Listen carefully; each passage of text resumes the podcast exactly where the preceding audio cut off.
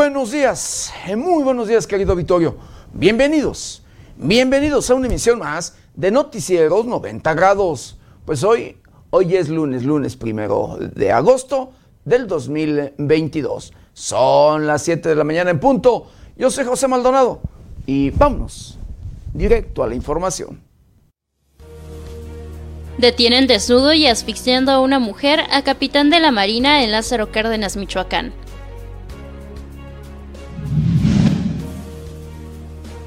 Papa Francisco ya considera la renuncia y aseguró no sería una catástrofe.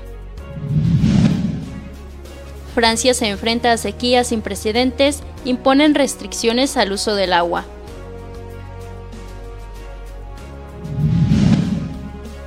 Embarazos y quema de urnas, acarreos y trifulcas destacan en elecciones internas de Morena en todo el país.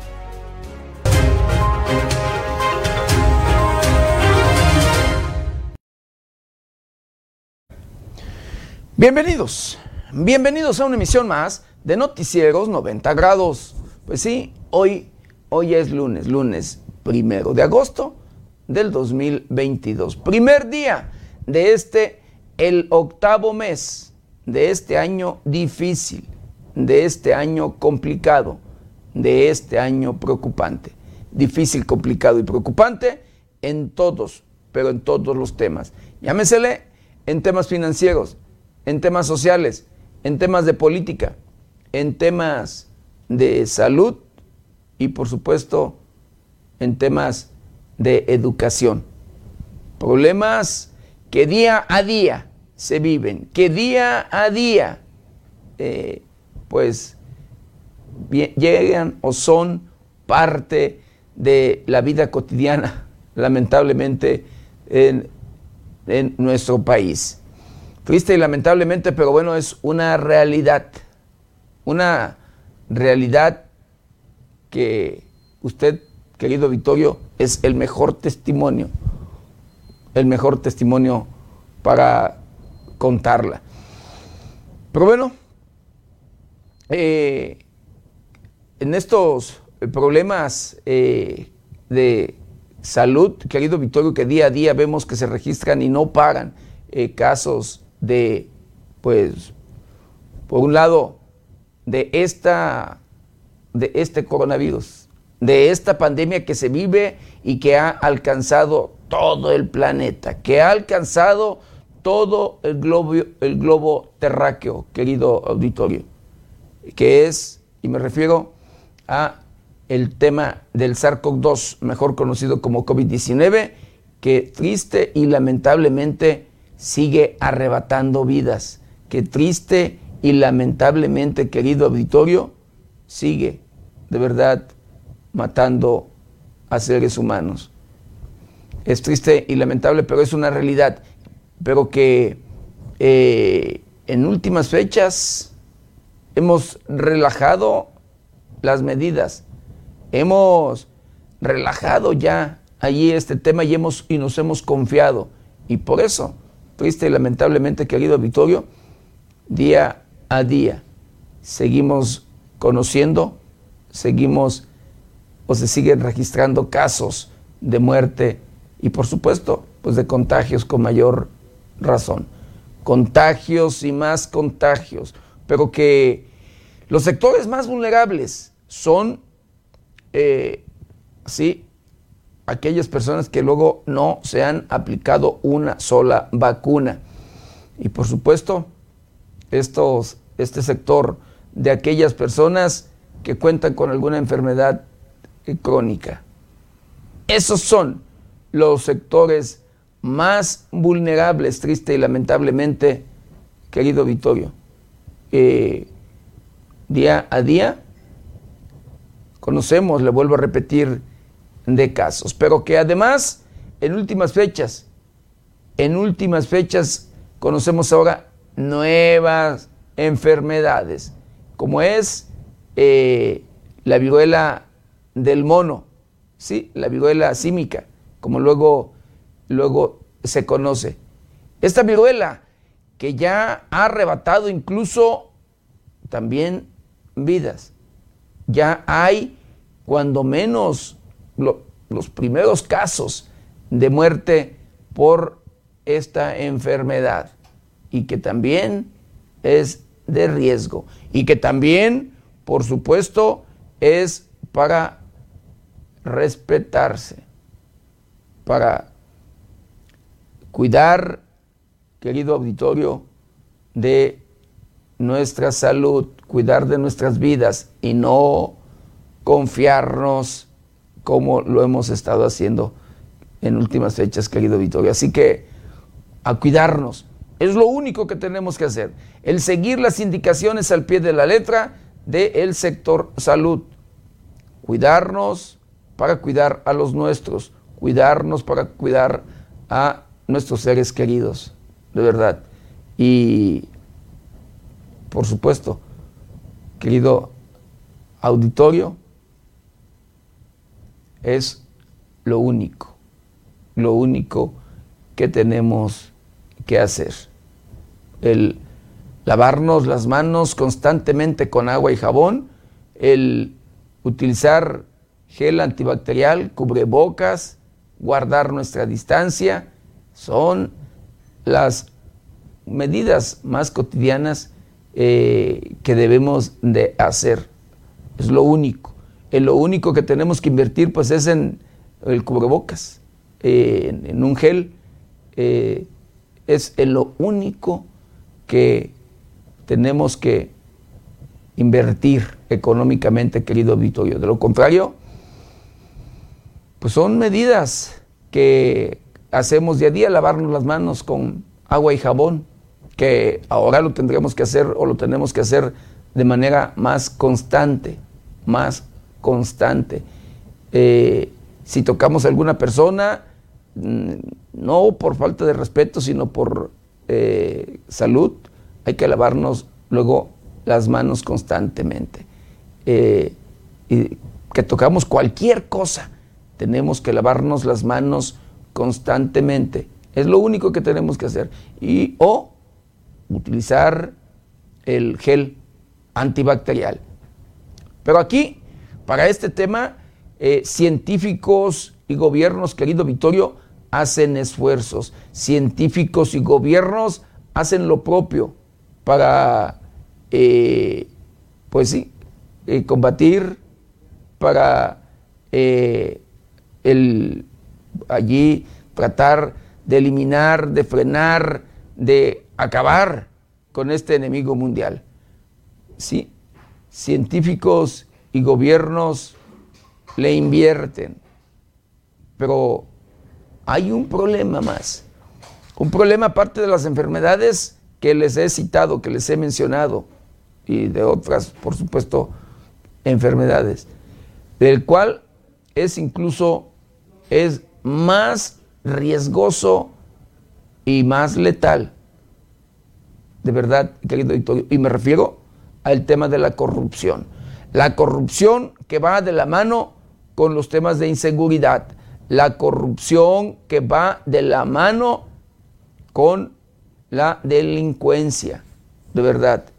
Y esto porque, porque los propios políticos, querido Vittorio, sí, los propios políticos luego hacen compromisos con criminales. En tiempos electorales, los grupos delincuenciales financian las campañas de aquellos aspirantes a ocupar un puesto de elección popular. Llámesele como diputado local, como presidente municipal, como diputado federal, como senador, como gobernador o cualquier otro puesto de elección popular. ¿Sí?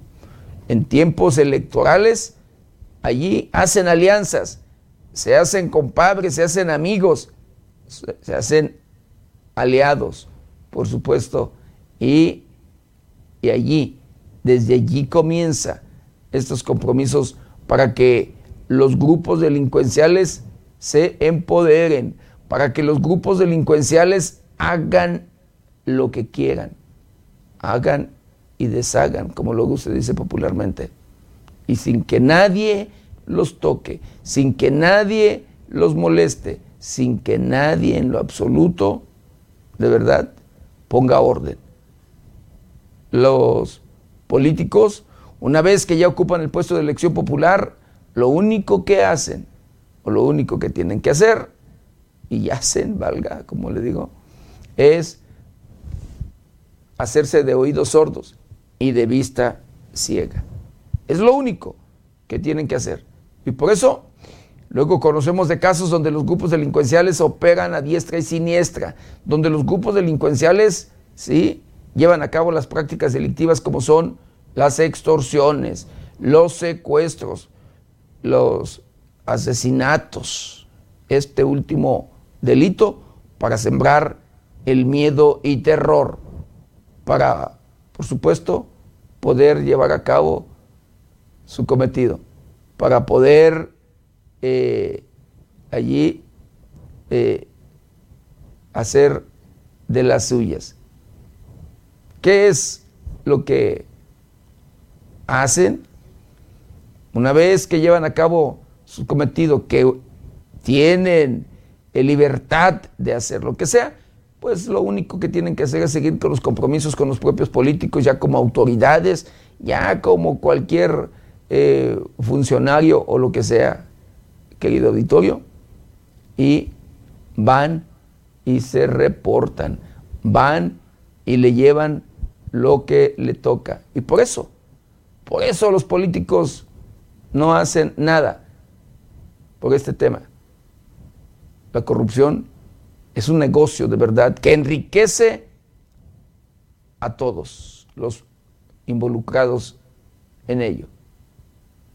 Triste y lamentablemente, desde el político, funcionario municipal, funcionario estatal, funcionario federal y por supuesto los delincuentes, los grupos delincuenciales.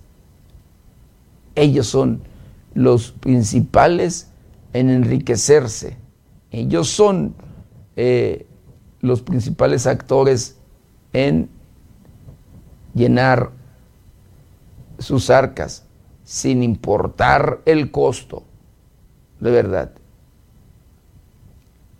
Porque triste y lamentablemente quien paga los platos rotos es la gente de bien, la gente trabajadora, la gente honesta, la gente que reactiva la economía, desde agricultores, ganaderos, eh, industriales, cualquier persona de bien que trabaja de manera honesta, que trabaja de manera honrada. Ellos son las víctimas. Ellos son quienes pagan las consecuencias, querido auditorio. Y hay de aquel que luego denuncia, que tiene el valor civil y va y denuncia. En muchas, pero en muchas de las ocasiones hay consecuencias, porque pues las propias autoridades son las que luego informan las que luego le avisan a los propios criminales. Pero en fin, así las cosas, triste y lamentablemente, en este tema de la corrupción, donde no se hace nada, a pesar de los discursos, a pesar de los compromisos que hacen los propios políticos, los propios gobiernos, las propias autoridades, y que eh, de verdad, ya en lo práctico no se ve en lo absoluto nada. No vemos que se lleve a cabo pues la aplicación, por ejemplo, de la ley, porque hay leyes, leyes para combatir este delito, leyes que castigan este delito, pero nadie nadie lo aplica. Así como usted lo escucha. Triste y lamentablemente, pero es una realidad. Los propios, luego, legisladores, los propios diputados, reforman la propia ley para que los castigos sean más leves y no haya castigos ejemplares para aquellos delincuentes que han sido luego puestos a disposición, detenidos y puestos a disposición de las autoridades. Así como usted lo escucha. Así como usted luego lo conoce, conoce los casos que constantemente, le vuelvo a repetir, luego se conocen. Así las cosas. Pero bueno, vamos a hacer un recorrido, un recorrido por el portal de noticias más importante. Y en esta mañana reclaman al presidente municipal de la capital del estado de Michoacán, Alfonso Martínez Alcázar, ¿sí?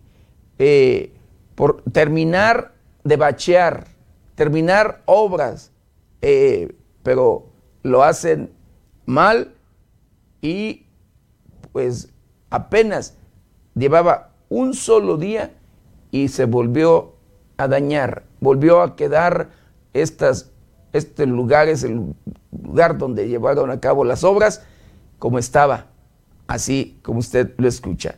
Y pues le reclaman al el presidente municipal Alfonso Martínez Alcázar por esta mala calidad y malas obras. Julio, el segundo mes del 2022 con más casos de COVID-19 en México. Lo que le comentaba, él eh, continúan los casos, continúan registrándose contagios y por supuesto luego muertes, querido auditorio. Matan a un hombre y lleguen a otro y balean, escuche usted, balean a un tigre, un tigre de Bengala en una propiedad de Morelia. En Morelia, en la capital del estado de Michoacán, que pues vaya usted a saber cuántas personas, no nada más en Michoacán, en varios estados de la República cuentan con animales exóticos, con animales que incluso son de riesgo. Eh, y pues, bueno, hubo por allí eh, un problema, al parecer, entre personas. Y pues de por medio estuvo el tigre de Bengala, el mismo que le tuvieron que disparar también eh, a este animal, a este animal, animal que eh, de inmediato las propias autoridades, luego de las investigaciones y de rescatar al animal pues grave, lo están atendiendo para ver, para ver si logran salvarle la vida. La Secretaría de Salud detecta viruela del mono en turista proveniente, proveniente de la Ciudad de México. Aseguran un convoy eh, de camiones, camiones monstruos, los camiones blindados de manera artesanal y que ocupa, que utilizan los, los delincuentes, los grupos criminales. Y además de estos camiones monstruos, aseguraron miles de cartuchos, miles de balas. Esto en Uruapan, la capital mundial del aguacate. Este es uno de los lugares, de los municipios de mayor extorsión, de, las, de los municipios donde se registra, escuche usted, el mayor número luego de extorsiones del país, así como usted lo escucha. Eh, Uruapan, Michoacán, la capital del el estado de Michoacán. A sobrecosto, a sobrecosto comprar un uniforme, se escuche usted, a dos o tres veces más del valor real, del precio real de los uniformes de la policía Morelia a sobrecosto, a sobrecosto hasta dos o tres veces más del valor real que compran uniformes de la policía Morelia, la policía de la capital del estado de Michoacán.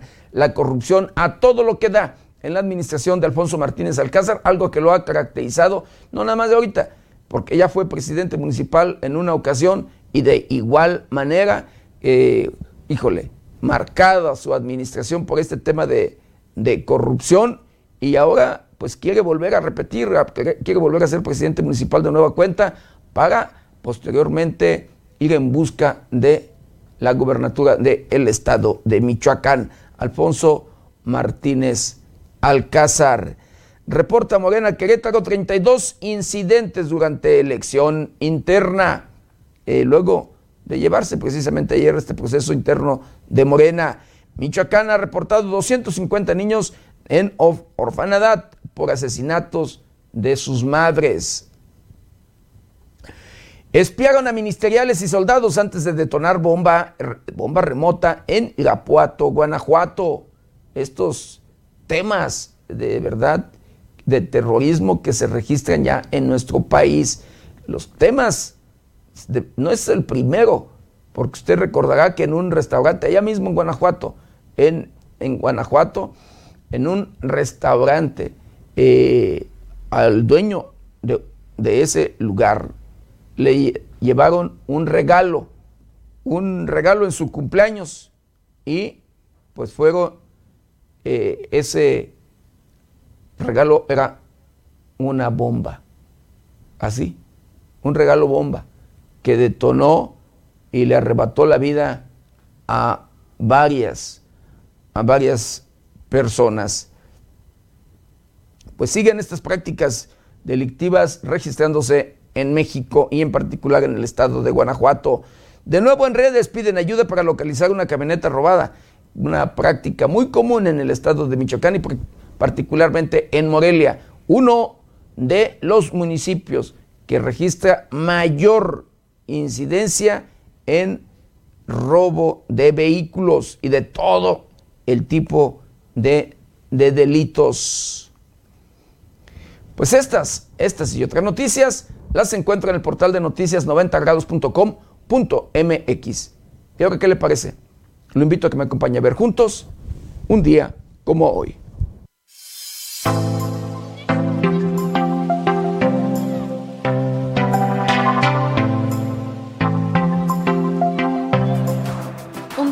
Hoy, primero de agosto, pero del año de 1856, con un valor de medio real y la figura de Miguel Hidalgo, entra en circulación la primera estampilla de correos en México. En 1955 muere en la Ciudad de México Carlos González Peña, destacado periodista, novelista, escritor, crítico literario, catedrático y académico de la lengua. En 1968, el rector de la UNAM, Javier Barro Sierra, encabeza una manifestación que reúne a más de 80.000 participantes para protestar por la violencia a la autonomía universitaria.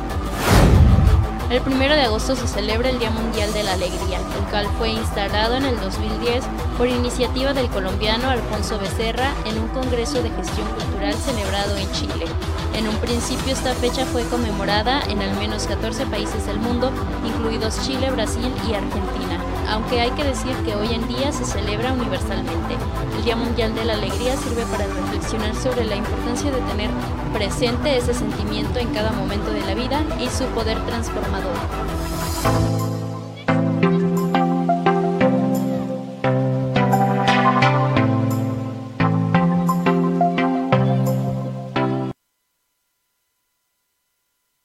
Bueno, quiero mandar saludos, saludos muy especiales a todo, a todo nuestro auditorio, a todos aquellos que nos ven y nos escuchan a través de las diferentes plataformas de 90 grados. Saludos, saludos especiales a aquellos que nos ven a través de la televisión, los que nos escuchan a través de las diferentes estaciones de radio que se enlazan con este su noticiero preferido y por supuesto, de igual manera, con mucho cariño y respeto a todos, a todos aquellos que nos ven y nos escuchan a través de las diferentes redes sociales de 90 grados. Un saludo muy especial, como siempre, por supuesto, todo, a todo nuestro auditorio, sí, eh, pues en general, que nos ven en todas, todas nuestras plataformas. Y ya de lleno, de lleno con la información, pues bueno, eh, se, llevó, se llevó a cabo eh, un proceso interno en Morena, ¿sí? Y pues valga, Hubo denuncias en todos los sentidos de los propios militantes de Morena en diferentes lugares del país, en diferentes lugares, desde el embarazo y quema de urnas, acarreo y trifulcas, que fueron lo que destacaron en esta, pues en esta elección interna de Morena en todo el país. La elección de delegados de Morena, que a nivel nacional se llevan a cabo el 30 y 31 de julio, dejaron en su jornada inaugural episodios de acarreo, trifulcas, detenciones, embarazo y quema de urnas en las entidades donde se realizaron los comicios internos del partido. En el estado de Michoacán se denunció acarreo en los municipios de Uruapan y Morelia, mientras que en la capital circulan videos de embarazo de urnas, en específico de una colocada en plena en centro histórico de la ciudad, donde una persona introduce al menos una decena de papeletas en las casillas. Zitácuaro, organizadores y simpatizantes entraron en conflicto porque horas antes de lo establecido cerraron las casillas. En Guerrero, el hecho más destacado fue la quema de urnas en Ayutla, además de manifestaciones en Tlapa contra presidentes de la mesa, actualmente funcionarios, y la presencia de candidatos en las casillas de votación. También se denunciaron acarreos masivos y reparto de despensas. En Chiapas también fueron quemadas urnas. Municipio de Huehuetán, por un grupo de alrededor de 100 personas, mientras que en Pichucalco el acarreo masivo y la compra de votos llevaron a la suspensión de la jornada electoral en esos municipios. En Veracruz destacó la detención de Minatitlán de la diputada local de Morena Jessica Ramírez, Carmona trifulca en las casillas, acusando a la alcaldesa Carnel Medel, exdiputada de Morena, de secuestrar la elección impidiendo el acceso de escrutadores acreditados por la dirigencia del partido. Asimismo, en Zongolica fueron quemadas urnas y en Jalapa y Cotepec fue acusado el acarreo de votantes. En Zacatecas e Hidalgo se reportó el acarreo de votantes a las casillas de elección mientras que en Matías Romero quemaron urnas y Juchitán hubo pleitos masivos en Tlaxcala y Sinaloa. Fueron varias las quejas de la militancia por acarreo. En Querétaro, con videos denunciaron la compra de votos a vecinos de la colonia El Garambullo para que votaran por Maribel Barrón en la elección de consejeros nacionales de Morena el domingo. En las jornadas electorales del 30 y 31 de julio se elegirán 10 representantes de cada uno de los 300 distritos electorales para ser consejeros nacionales. Con información de redacción para 90 grados América Juárez Navarro.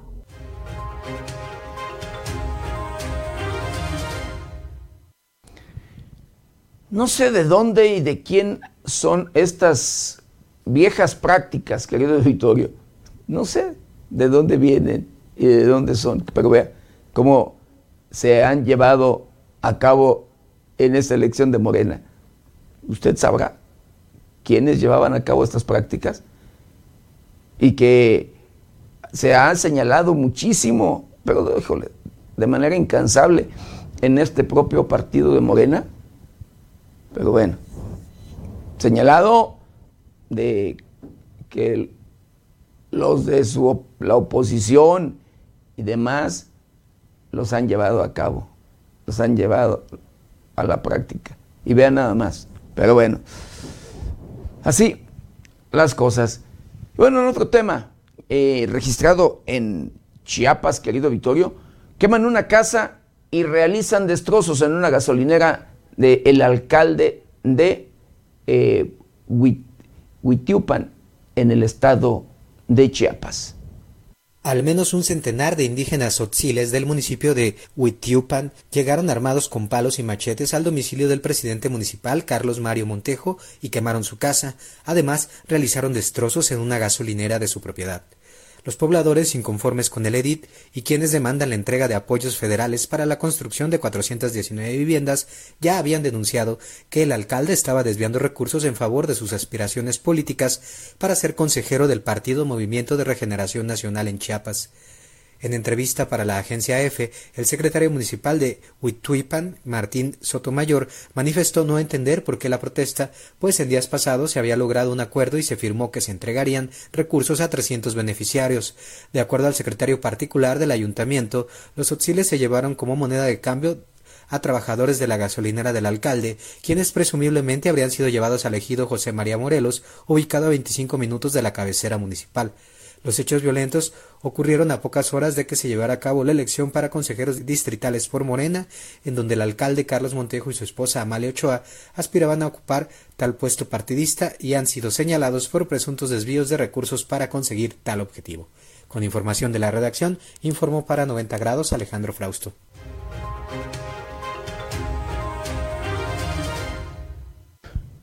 Bueno, y en Michoacán trasciende la detención del director del IMSET, ¿sí? Eh, repartiendo despensas en medio de un proceso electoral en Tiripetío. El director general del Instituto Michoacano de Ciencias de la Educación, IMSET, Cristian Pineda Chávez, habría sido detenido la noche del viernes cuando repartía despensas en la comunidad de Tiripetío, municipio de Morelia, en medio de un proceso electoral para elegir a su nuevo jefe de tenencia. Los hechos tuvieron lugar alrededor de las nueve de la noche, el viernes, cuando pobladores se percataron de la presencia de un convoy de camionetas que transportaban despensas. Los ciudadanos retuvieron las cinco camionetas y dieron parte a las autoridades, acudiendo a policías locales quienes confirmaron el reporte. De acuerdo con pobladores, en el sitio fueron requerido el director general del IMSET, Cristian Pineda Chávez, quien habría pedido a las autoridades no detenerlos. Pineda Chávez fue electo jefe de tenencia de Tiripetío para el periodo 2019-2022, pero se incorporó a la nueva administración estatal dejando este cargo. Él estaría apoyando la planilla negra, trascendió. Con información de la redacción, informó para 90 grados Alejandro Frausto.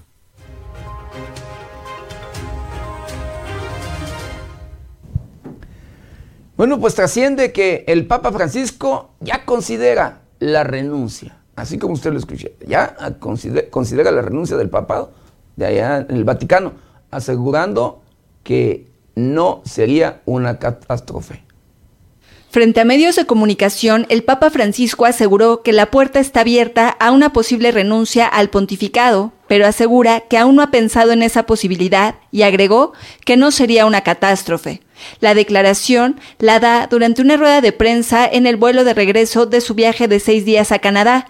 Ahí, periodistas le realizaron diversas preguntas, entre ellas sobre sus problemas de salud, como sus limitaciones físicas, debido a que tiene que moverse en una silla de ruedas por su problema en la rodilla, que le impide caminar y estar mucho tiempo de pie. Sentado en una silla ante los periodistas, indicó que no cree que pueda seguir con el mismo ritmo de los viajes de antes.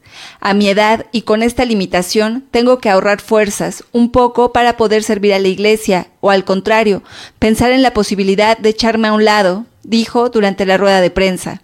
Aunque anteriormente ha desmentido en varias ocasiones el tema sobre una posible renuncia, pero hoy dejó claro que es una de las opciones de futuro, siguiendo el ejemplo del Papa Benedicto XVI, que renunció al pontificado en febrero de 2013 al asegurar que le faltaban las fuerzas. La puerta está abierta y es una de las opciones, pero hasta ahora no he llamado a esta puerta, no he sentido aún esa posibilidad, pero esto no quiere decir que mañana no empiece a pensar en ello, indicó el Papa. Ante ello, destacó que no sería algo extraño o una catástrofe, se puede cambiar de papa, no hay ningún problema, añadió. Con información de la redacción para 90 grados, Paulina Martínez.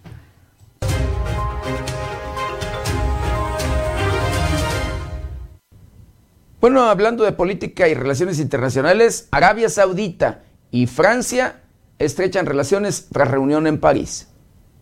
El presidente de Francia, Emmanuel Macron, y el príncipe heredero de Arabia Saudita, Mohammed bin Salman, celebraron una cena en París el jueves. El gobierno francés declaró que ambos dirigentes daron el fortalecimiento de los intercambios entre el Reino de Arabia Saudita y Francia, que estrechan relaciones tras una reunión en París, Saudita y Francia. En la reunión, los dirigentes expresaron su deseo de ahondar en las relaciones entre los dos países y enfrentar juntos retos nacionales y globales, sobre todo aquellos relacionados con el calentamiento global, la guerra en Ucrania y el acuerdo nuclear con Irán. Trascendió que durante la cena no se abordó el tema del asesinato en el 2018 del periodista y activista saudita Jamal Khashoggi, quien según investigaciones occidentales habría sido ultimado por orden del príncipe saudita. Finalmente, durante la reunión se abordó el tema de las relaciones energéticas entre los países europeos y Arabia Saudita, esto en un momento en el que Rusia amenaza con interrumpir sus suministros de gas en la Unión Europea, razón por la que Salman fue invitado a París, según señaló la prensa francesa.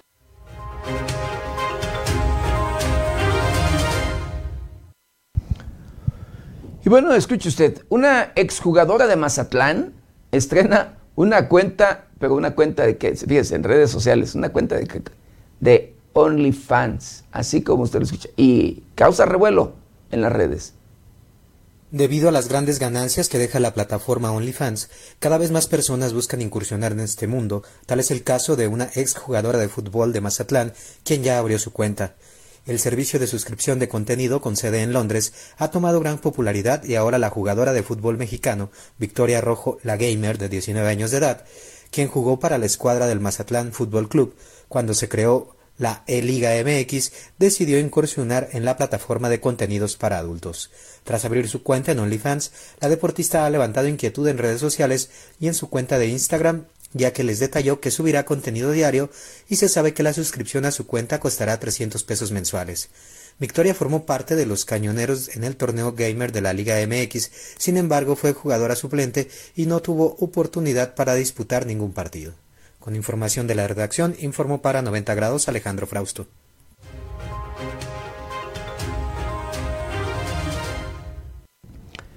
A lo que se llega, de verdad, querido editor, imagínense nada más ahí, pero bueno, famosos, y bueno, todo el mundo luego aprovechando este tema, por muchos casos, la necesidad y demás, pero de esa manera, de esa manera solucionar eh, su vida en una red social para adultos. Pero bueno, así las cosas, triste y lamentablemente.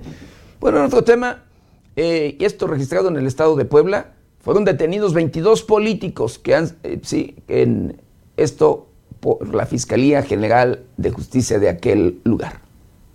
22 políticos han sido detenidos en el estado de Puebla del 2019 a la fecha por diversos delitos que van desde malos manejos hasta feminicidios, pasando por corrupción, violencia sexual, tortura y homicidio. En la lista se encuentran exgobernadores, excandidatos, exalcaldes, exfuncionarios y exdiputados de todos los partidos políticos, PRI, PAN, PRD y hasta Morena. Las detenciones iniciaron en noviembre del 2019 durante los tres primeros meses del mandato del gobernador Miguel Barbosa. Sin embargo, algunos de los detenidos han tramitado amparos con los que han salido de prisión. Entre los detenidos se encuentran el exalcalde de Tehuacán, Felipe N., por presuntos actos de corrupción cuando dirigía el ayuntamiento, el panista Eukid N., por presuntos delitos de falsas declaraciones, extorsiones, amenazas y operaciones con recursos de procedencia ilícita, Oscar C., por su sobrecosto que supera los 30 millones de pesos en la entrega de uniformes escolares, el ex gobernador priista Mario N. por el delito de tortura a la periodista Lidia Cacho, el exalcalde de San Andrés Cholula, Leoncio Paisano, por incumplimiento de su deber y daño patrimonial por 42 millones de pesos, entre otros. La lista que dio a conocer el periódico Milenio se extiende asimismo como se da a conocer alguno de los imputados que permanecen en prisión. No obstante, otros están libres luego de tramitar diversos amparos.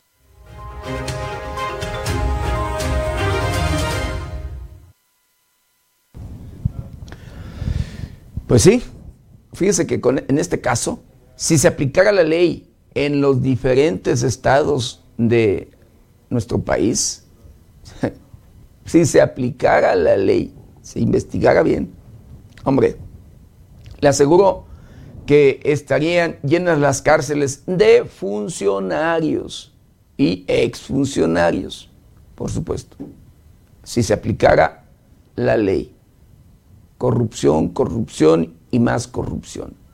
¿Cuántos funcionarios o exfuncionarios son señalados de enriquecimiento ilícito? ¿Cuántos de tráfico de influencias y demás? No, no, no. Del sinfín de temas. No es exclusivo, no es exclusivo de Puebla este tema. Así se lo puedo decir. Bueno, en fin. Continuando, continuando con la información, el gobierno federal deberá entregar a el juez, sí, al juez que lleva el tema del caso del tren Maya, copia certificada de la reactivación. El decreto con el que se reactivó la construcción del tren Maya, por declararlo como una cuestión de seguridad nacional, deberá entregarse como copia certificada al juzgado primero del distrito con sede en Yucatán. Cabe señalar que con este decreto se reanudaron las obras en el tramo 5 que va de Tulum a la playa del Carmen. Asimismo, uno de los litigantes impulsó una ampliación del amparo para que el juez Adrián Fernando Novelo Pérez frene el reinicio de las obras de los tramos 6 y 7 que se construían con la supervisión de la Secretaría de la Defensa Nacional. En lo referente a la copia certificada del decreto, el tribunal exigió un plazo de tres días a la empresa Fonatur para remitir una copia certificada del decreto donde se advierte el proyecto denominado Tren Maya pertenece a Seguridad Nacional. A su vez, el juez Novelo Pérez señaló que si Fornatur no cumple, se le impondrá una multa equivalente a 50 veces el valor diario de la unidad de moneda y actualización. En cuanto a la aplicación de juicio de amparo, este se solicitó mediante el recurso 923-2022 en el que los demandantes impugnaron en el gobierno federal, aunque no tienen los papeles de las propiedades de los terrenos en los que se instalarán las vías y la estructura del tramo del tren Maya.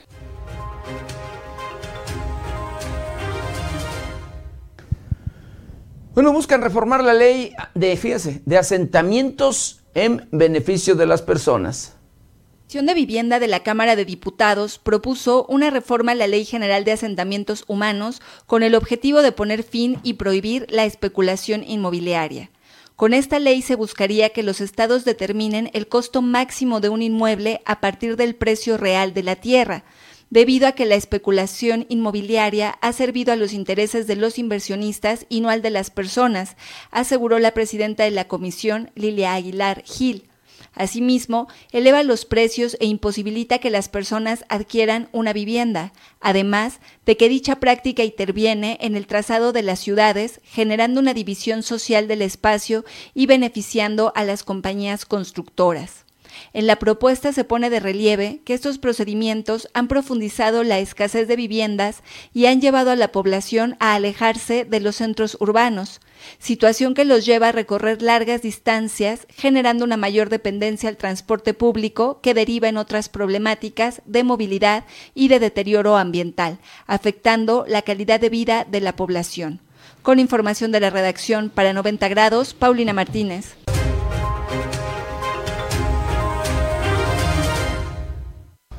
Bueno, mineros, escuche usted, exigen establecer un diálogo con el Germán Larrea, de, dueño del Grupo México. Tras 15 años de huelga, los trabajadores afiliados al sindicato minero que lidera el senador Napoleón González Urritia exigieron al presidente Andrés Manuel López Obrador que se presione al dueño del Grupo México, Germán Larrea, a dialogar con ellos para dar solución a los problemas que enfrentan desde hace años.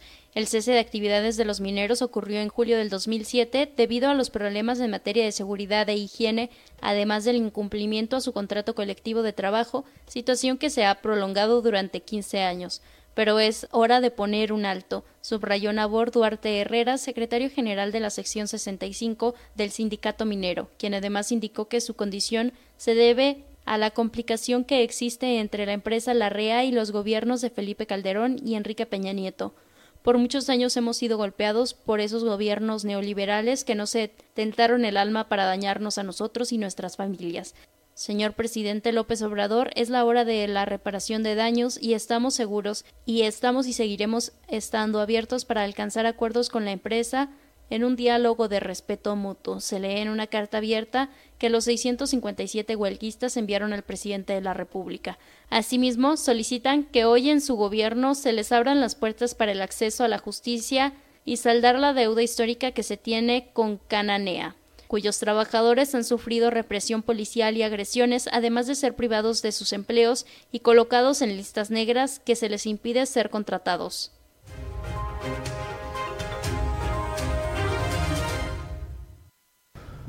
Bueno, pues denuncian, denuncian que se robaron recursos del seguro catastrófico para campesinos. Esto por más de 100 millones de pesos.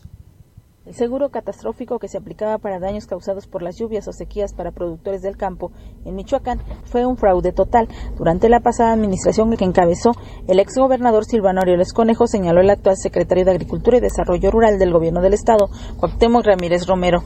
Es decir, más de 100 millones de pesos que se debieron destinar a dicho programa para informar a los campesinos michoacanos se lo robaron, señaló el funcionario estatal en entrevista. Además de los que se entregaban por hectárea 1.200 pesos, era muy poco y no ayuda nada porque muchas veces el productor o campesino invierte hasta 25 mil pesos por hectárea. Sin embargo, lo peor es que ni esa cantidad se entregaba. Se suponía que el recurso se otorgaba a los campesinos, ejidatarios o pequeños productores que perdían sus cosechas total o parcialmente por tormentas granizadas o sequía. Destacó que sobre este tema habrá que pedirle explicación al gobierno anterior y para tal efecto ya se está interviniendo la Contraloría de Michoacán y hay diversas denuncias presentadas al respecto, informó Cuauhtémoc Ramírez. Otro programa que resultó un fraude fue el de A Toda ya que de 840 tractores que se debieron pagar y entregar, el gobierno anterior solo pagó tres máquinas que tenían un valor aproximado de 100 mil pesos cada una. El resto no se sabe nada, asunto también para la Contraloría Estatal. El funcionario destacó que en este caso muchos productores sí pagaron la parte proporcional que les tocaba como beneficiarios, pero la autoridad estatal no aportó lo correspondiente. Con información de América Juárez para 90 grados.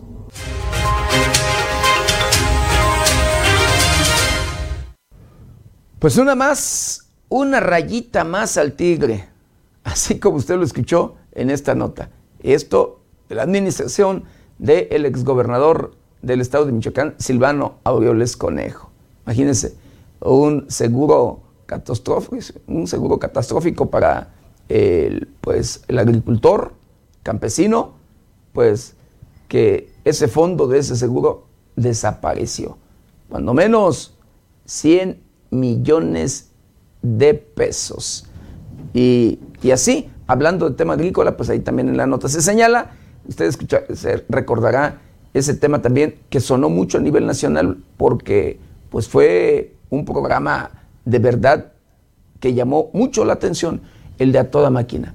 El financiar tractores, el darle a los agricultores, a los campesinos un tractor, financiárselo de tal manera que era tripartito el, el recurso, los agricultores, los interesados en un tractor, tenían que dar su entre lo suyo, lo que le correspondía, pero que además allí el propio gobierno del estado de Michoacán, que encabezado por Silvano Aureoles Conejo, les vendía un folio, se los vendía para que supuestamente tuvieran derecho a un tractor. Tema que pues también por allí los defraudaron, porque ni les dieron tractor, ni les devolvieron su dinero que invirtieron, ni el tema del folio que pagaron, ni nada. Y sí, hubo por allí entrega a varios, a varios eh, agricultores, les entregaron tractores, pero a aquellos que se supone que eran amigos, compadres y demás del propio Silvano Aureoles Conejo, porque en la realidad a los que realmente lo necesitaban, nada pasó. No se entregaron y sí hubo pues fraudes, como usted lo escuchó. Pero bueno, triste y lamentablemente que pagó las consecuencias son los propios agricultores. Y en otro tema, detienen desnudo, escuche usted, y asfixiando a una mujer, eh, a un capitán de la Marina, esto en el puerto de Lázaro Cárdenas, Michoacán.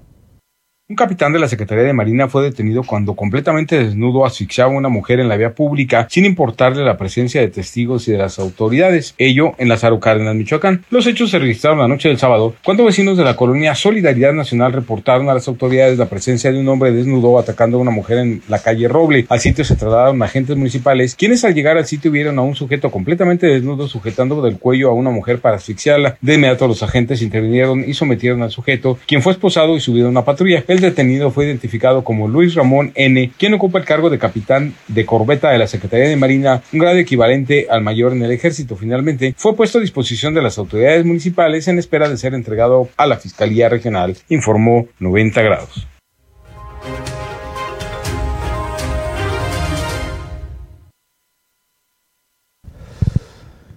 Pues así, escuche, imagínese usted, un capitán de la Secretaría de Marina totalmente desnudo en la vía pública y pues asfixiando a una mujer.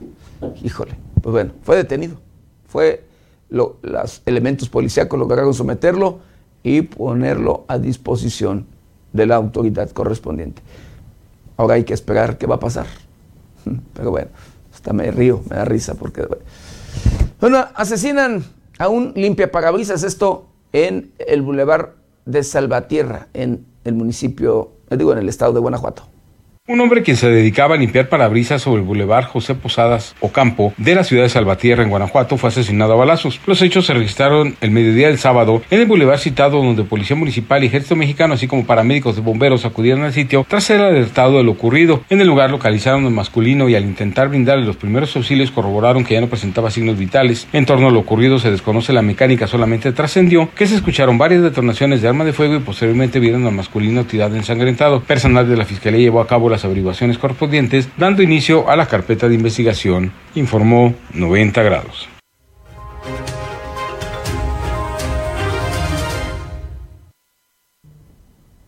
Y ponga atención en la siguiente información, un tema de verdad preocupante, eh, preocupante que de acuerdo a denunciantes se registra esto en el estado de Guanajuato.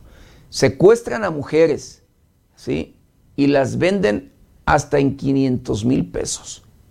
Las mujeres que son secuestradas en Guanajuato llegan a ser vendidas en la frontera entre 300 mil y 500 mil pesos después de ser explotadas sexualmente, dijo David Saucedo, especialista en temas de seguridad. De acuerdo a Saucedo, varias de estas mujeres son de comunidades rurales o colonias marginales que son secuestradas para la explotación sexual, una actividad que imponen al menos cuatro redes de trata que operan en el estado de Guanajuato. Las mujeres tienen la edad de entre 15 y 25 años, son de escasos recursos, delgadas, sin vínculo a actividades delictivas, solamente han sido identificadas por los grupos delincuenciales de trata de blancas encajan con su perfil y se las llevan. De hecho, sabemos más o menos el precio en que las ofertan. Entre más jóvenes, más caras, explicó Saucedo. Informó que los casos de secuestro por parte de las redes de trata de blancas han aumentado en Guanajuato durante los últimos cinco años porque representan un ingreso rápido y seguro para los operadores que mayormente son liderados por los cárteles. Lo que se gana con la venta de las mujeres secuestradas es alto y es rápido. Con el hecho de que secuestren tres en una semana, ya hay una ganancia de entre 900 mil pesos y un millón. En cuanto se secuestran, ya tienen un comprador a la mano, por eso es que ganan una cantidad en tan poco tiempo y les resulta una actividad conveniente, comentó.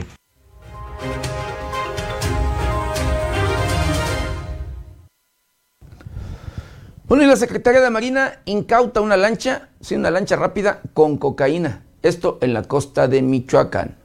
Una lancha rápida usada para el trasiego de droga proveniente de Sudamérica fue incautada por personal de la Secretaría de Marina, asegurándose una cantidad no determinada de estupefacientes en el municipio de Lázaro Cárdenas, en Michoacán. Los hechos se registraron el fin de semana cuando personal naval detectó una lancha rápida frente a las costas de Lázaro Cárdenas procediendo a interceptarla.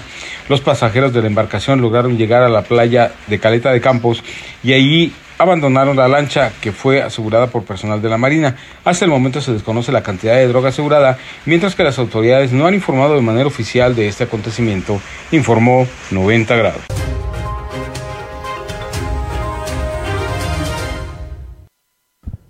Bueno, en Morelia, la capital del estado de Michoacán, personal de la Guardia Civil perteneciente a la Secretaría de Seguridad Pública de la entidad detiene a un sujeto con madera ilegal.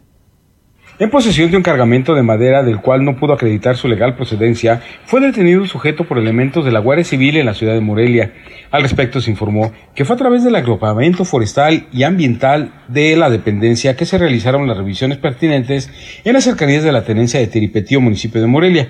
Fue en ese lugar que los agentes observaron un camión marca Kenworth el cual transportaba madera cerrada en grandes dimensiones, por lo que se solicitó al conductor realizar la inspección correspondiente. Posteriormente el vehículo junto a la materia prima fueron asegurados luego de que el conductor presentara documentos que no coincidan con el producto forestal en carga, quedando a disposición de la autoridad competente a fin de determinar su situación legal, informó 90 grados.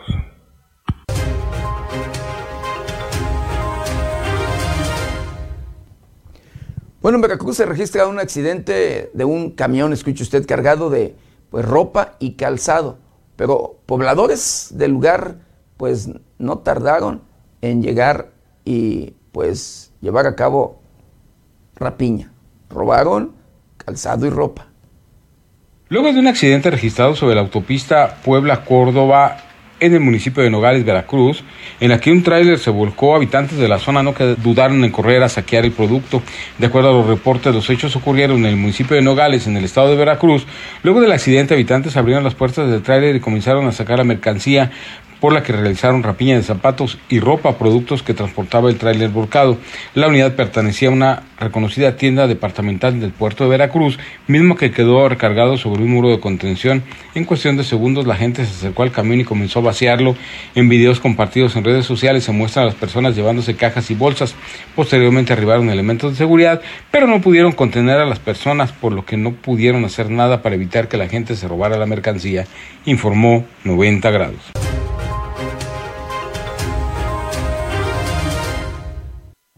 Esta es una práctica muy común en los diferentes rincones de nuestro país y no nada más de vehículos accidentados, no nada más en estos casos, porque vehículos accidentados hemos dado cuenta de que hasta pollos, eh, sí, animalitos y demás llegan a llevarse de todo lo que pues en esos lugares se registra, cuando todo tiene un propietario. Pero pues bueno, así, así las cosas también lo hacen eh, una vez que retienen vehículos. Se manifiestan o con el argumento de manifestarse por, valga, alguna causa X, y allí también vacían los camiones. Allí también aprovechan luego en muchos de los casos manifestantes, muchos de ellos normalistas, y se roban el producto. Pero bueno, hablando de otro tema, los Estados Unidos detrás de histórico decomiso, escuche usted, lo se lo dimos a conocer en su momento, de 1.6 toneladas de cocaína en la Ciudad de México. El gobierno estadounidense colaboró con autoridades de la Ciudad de México para el aseguramiento histórico de más de 1.6 toneladas de cocaína, rastreando su origen en Colombia, su desembarco en las costas mexicanas, su destino final en la capital del país, antes de ser enviado el cargamento a Los Ángeles, California. Así lo informaron a la prensa internacional fuentes de inteligencia de la Ciudad de México, quienes indicaron que el Departamento de Seguridad Nacional de Estados Unidos estuvo detrás del histórico decomiso de cocaína en la capital valuado en 400 millones de pesos. De acuerdo con las fuentes, las autoridades estadounidenses detectaron el cargamento que salió de Colombia por vía marítima, el cual fue desembarcado en el puerto escondido Oaxaca, uno de los destinos de playa más populares de México. Luego la cocaína fue escondida en compartimentos secretos en los techos de dos cajas de tráiler con destino al barrio de Tepito, donde la droga sería escondida en bodegas. Una parte de los casi 1.6 toneladas de cocaína se quedaría en la Ciudad de México y el resto tendría como destino Los Ángeles, California. La propiedad de la droga fue atribuida al cártel de Sinaloa, siendo detenidos cuatro hombres originarios de Durango, informó 90 grados.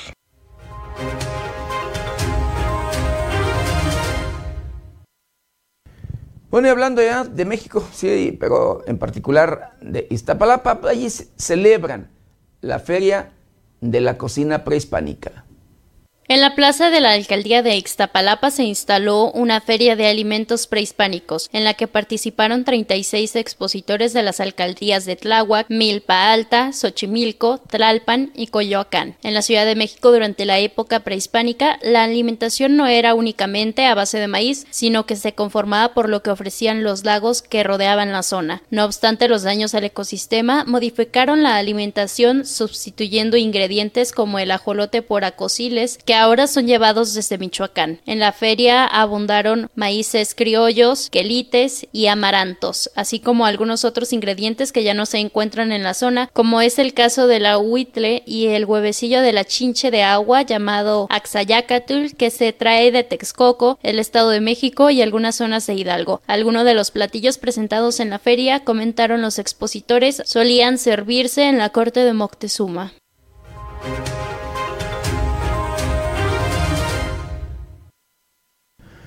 Un tema que preocupa a nivel mundial también, querido auditorio, escuche usted, y que la Organización Mundial de la Salud de, pues valga, revela, es que uno de cada de diez, escuche usted, uno de cada diez trasplantes de órganos, sí, querido auditorio, son ilegales. Se presentó en México la campaña nacional de prevención de tráfico de órganos, tejidos y turismo de trasplantes en coordinación con la Organización Panamericana de la Salud, la Secretaría de Salud del Gobierno Federal y el Centro Nacional de Transplantes. Por su parte, la Organización Mundial de la Salud calcula que un 10% de los trasplantes que se realizan al año son ilegales, pues según datos del Global Observatory on the Nation and Transplantation, en 2020 se realizaron 129.000 procedimientos, lo que significa realizar solo un trasplante de los 10 que se solicitaban. Del mismo modo, el director de Senatra, Salvador Aburto Morales, subrayó que este tipo de cirugías deben hacerse en equidad, transparencia, legalidad y respeto a los derechos humanos. Recalcó que la sociedad debe comprender que este tipo de intervenciones deben realizarse de forma altruista, siguiendo protocolos nacionales e internacionales con absoluta transparencia, lo que previene el tráfico de órganos o el turismo de órganos. Asimismo, la COFEPRIS dio a conocer que a través de una videoconferencia que las anomalías más frecuentes se deben a la falta de formalización y operación del Comité de Donación y Transplantes, al papeleo referente al consentimiento informado y a las actas de sesión sin fines de lucro frente a notario. Finalmente, Morales mencionó que esta campaña nacional es la única en su tipo en América. Con información de la redacción para 90 grados, Luis Manuel Guevara.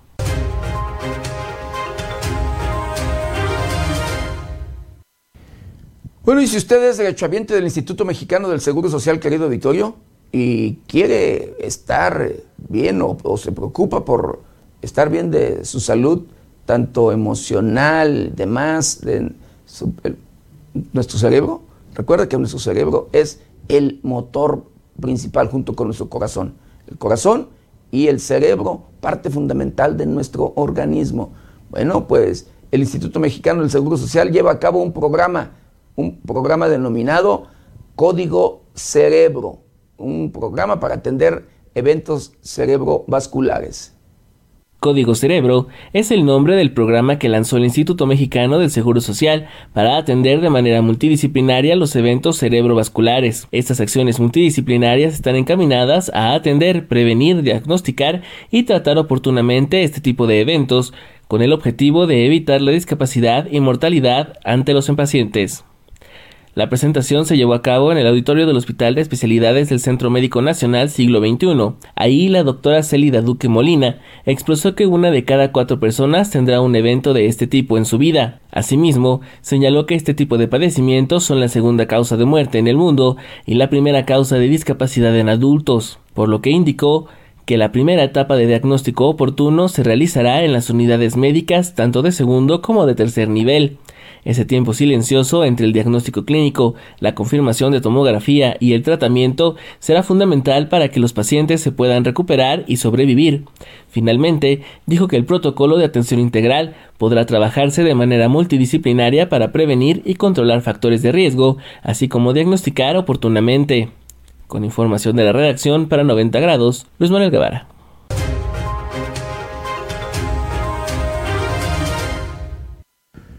Bueno, y hablando de este enemigo mundial, ¿sí? de la COVID-19, querido Victorio, en nuestro país hasta el día de ayer sumaron 19.359 sí, nuevos casos, nuevos contagios de COVID-19 y 109, escuche usted, el día de ayer, 109 muertes en un solo día, en 24 horas.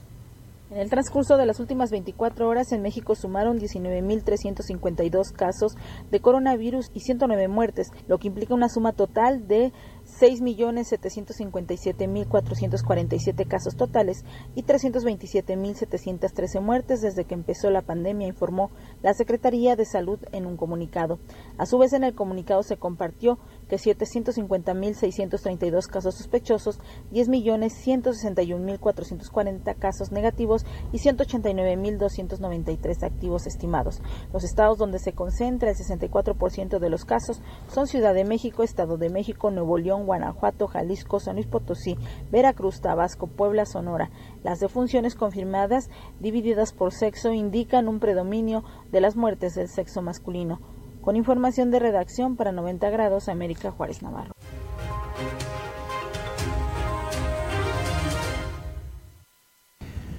Y hablando de esta otra enfermedad que usted ya conoce, querido Vittorio, de la viruela símica o viruela del mono, en Nueva York declaran estado de emergencia por este, este tema. El viernes la gobernadora demócrata de Nueva York, Kathy O'Chul, declaró estado de emergencia por el brote de viruela del mono, ya que registran más de uno de cada cuatro casos de la enfermedad notificados en el país. De acuerdo a la declaración de emergencia firmada por la gobernadora, el estado acumula ya 1.400 casos, por lo que utilizó a las agencias del estado a destinar fondos y recursos para ayudar a las localidades a luchar contra la enfermedad. Los Centros para el Control y la Prevención de Emergencias en Estados Unidos determinaron que la vacuna Genius, especificada contra esta enfermedad, se ofrezca de manera prioritaria a todos los grupos de riesgos, que incluyan a personas que han tenido contacto físico cercano con un infectado, una pareja sexual infectada o que ha tenido relaciones sexuales en un local donde se ha identificado un brote de viruela del mono.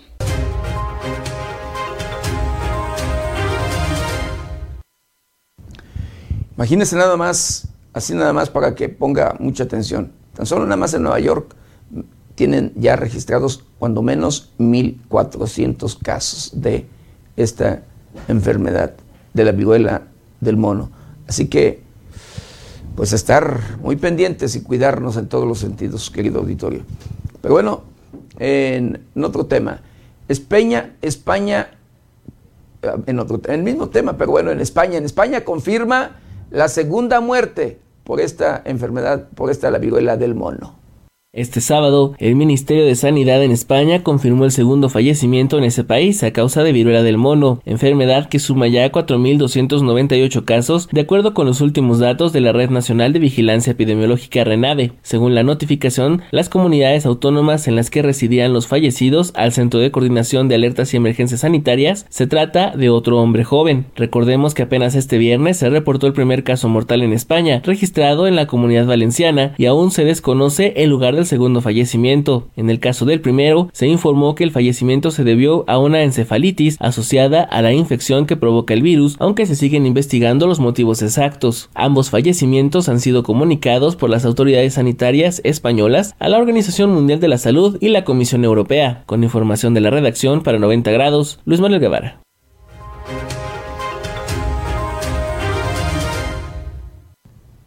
Pues esto es nada más para eh, poner atención y tener bien claro este asunto, que también esta enfermedad, querido auditorio, de la viruela del mono o viruela eh, símica, también arrebata la vida.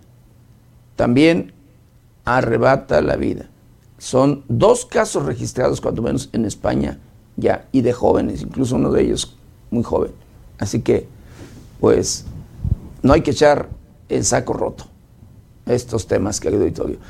Eh, por su parte, en el estado de Michoacán, la Secretaría de Salud, eh, pues bueno, detectó ya el primer caso de viruela del mono en la entidad, esto en un turista proveniente de la Ciudad de México.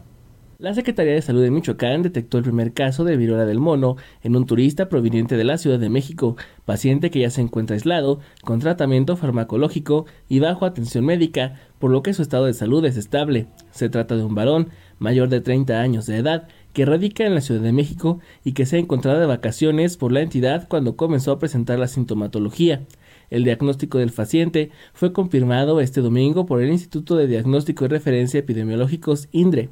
El virus tiene un periodo de incubación de entre 7 a 14 días, por lo que es recomendable desinfectar superficies de uso común como teléfonos fijos y celulares, puertas, manijas, pasamanos, computadoras, mesas, escritorios, juguetes de los niños y bolsas de manos por lo menos tres veces al día. En caso de presentar síntomas como fiebre de 38 grados o más, dolor de cabeza, fatiga y debilidad de dolores musculares, inflamación de los ganglios linfáticos, erupciones en la cara, manos y pies, es importante acudir de manera inmediata a un especialista y evitar acercarse a otras personas o acudir a lugares públicos. La Secretaría de Salud de Michoacán recomienda a la población que ante la presencia de síntomas de probable viruela del mono evite tocar sus lesiones, lavar las manos por lo menos 20 segundos y evitar el contacto físico con las demás personas para no contagiarlas, así como usar cubrebocas.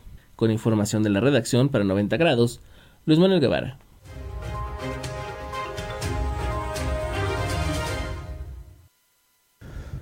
Bueno, la Secretaría de Salud garantiza tratamiento gratuito a pacientes con hepatitis C.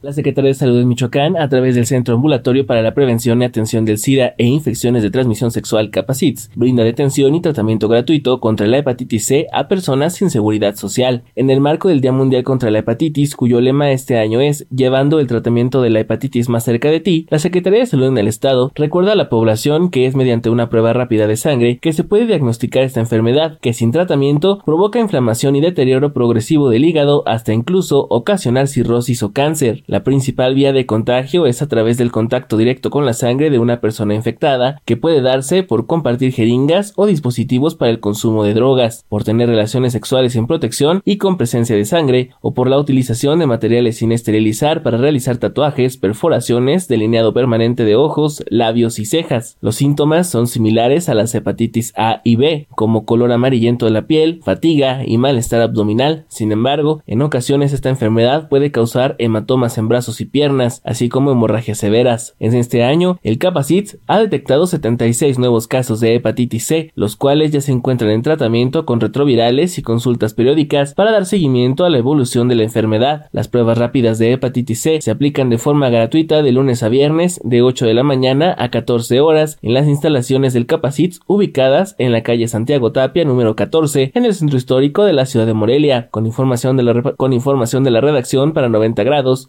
Manuel Guevara.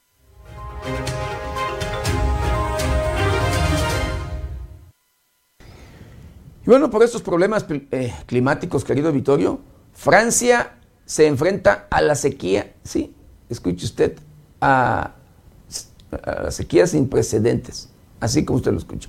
Imponen restricciones en el uso del agua. De acuerdo a la información que se comparte en medios locales, se sabe que Francia se enfrentará a una sequía de pronunciación histórica, ya que tiene una alerta en 93 de los 96 departamentos de su zona metropolitana. Esto ha generado graves daños en la agricultura y restricciones en gran parte del país. De acuerdo a las autoridades, la sequía tiene alerta en toda la Francia metropolitana, excepto los departamentos de París, Hauts-de-Seine y Seine-Saint-Denis, y el 46 de los 93 afectados están en crisis grave por falta de agua causada por el mes de julio más seco desde 1959, ligado a varias olas de calor. El vicepresidente de la Federación Nacional de Sindicatos de Explotaciones Agrícolas, Joel Limousin indicó que se tendrá una situación dramática. Explicó que la cosecha de cereales para forraje será un 30% menor y que las pérdidas por el sector agrícola y ganadero serán mayores si la situación no mejora. Ante esto se han levantado restricciones en el riego y lavado de coches e incluso ya existe la necesidad de camiones de cisterna para aprovisionar de agua a algunos lugares. Los agentes de la Oficina Francesa de Biodiversidad controlan que el agua no se desperdicie. Annie Brigual, coordinadora de la Red de Acción del Clima, una federación de asociaciones contra el cambio climático, indicó que el clima caluroso y la ausencia de lluvias que se prevé en las próximas semanas puede hacer que la sequía empeore. Predice que volverá a pasar y que va a convertirse en algo normal.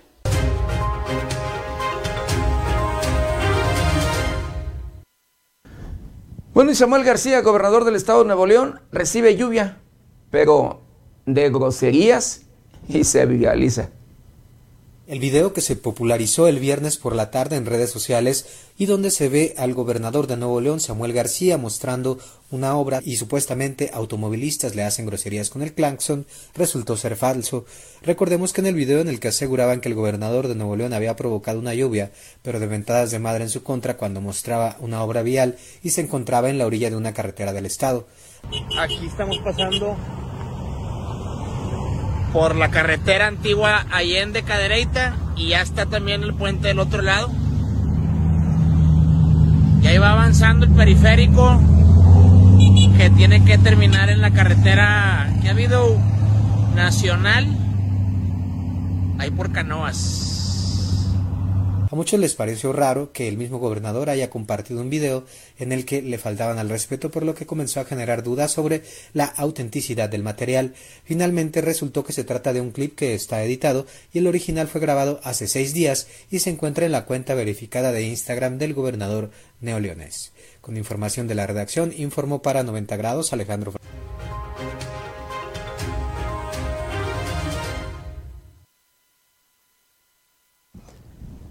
Y bueno, para que no nos sorprendan los cambios climáticos, acompáñame a conocer el pronóstico del tiempo para las próximas horas.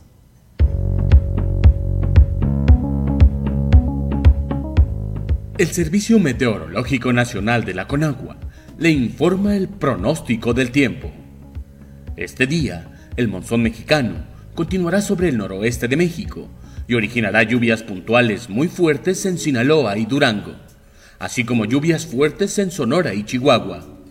A su vez, la interacción de un canal de baja presión sobre el norte, occidente y centro del país, la entrada de humedad de ambos océanos y de inestabilidad de niveles altos de la atmósfera originarán chubascos y lluvias puntuales muy fuertes en estados del norte, occidente, centro y sur del territorio mexicano.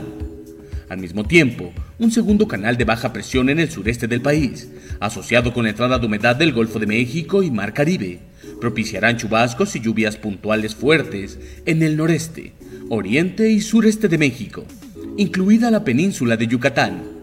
Las lluvias mencionadas estarán acompañadas de descargas eléctricas, rachas de viento y posible caída de granizo. Además, podrían ocasionar incremento en los niveles de los ríos y arroyos, deslaves e inundaciones Finalmente, la aproximación de una nueva onda tropical a la península de Yucatán reforzará el potencial de lluvias en esa región.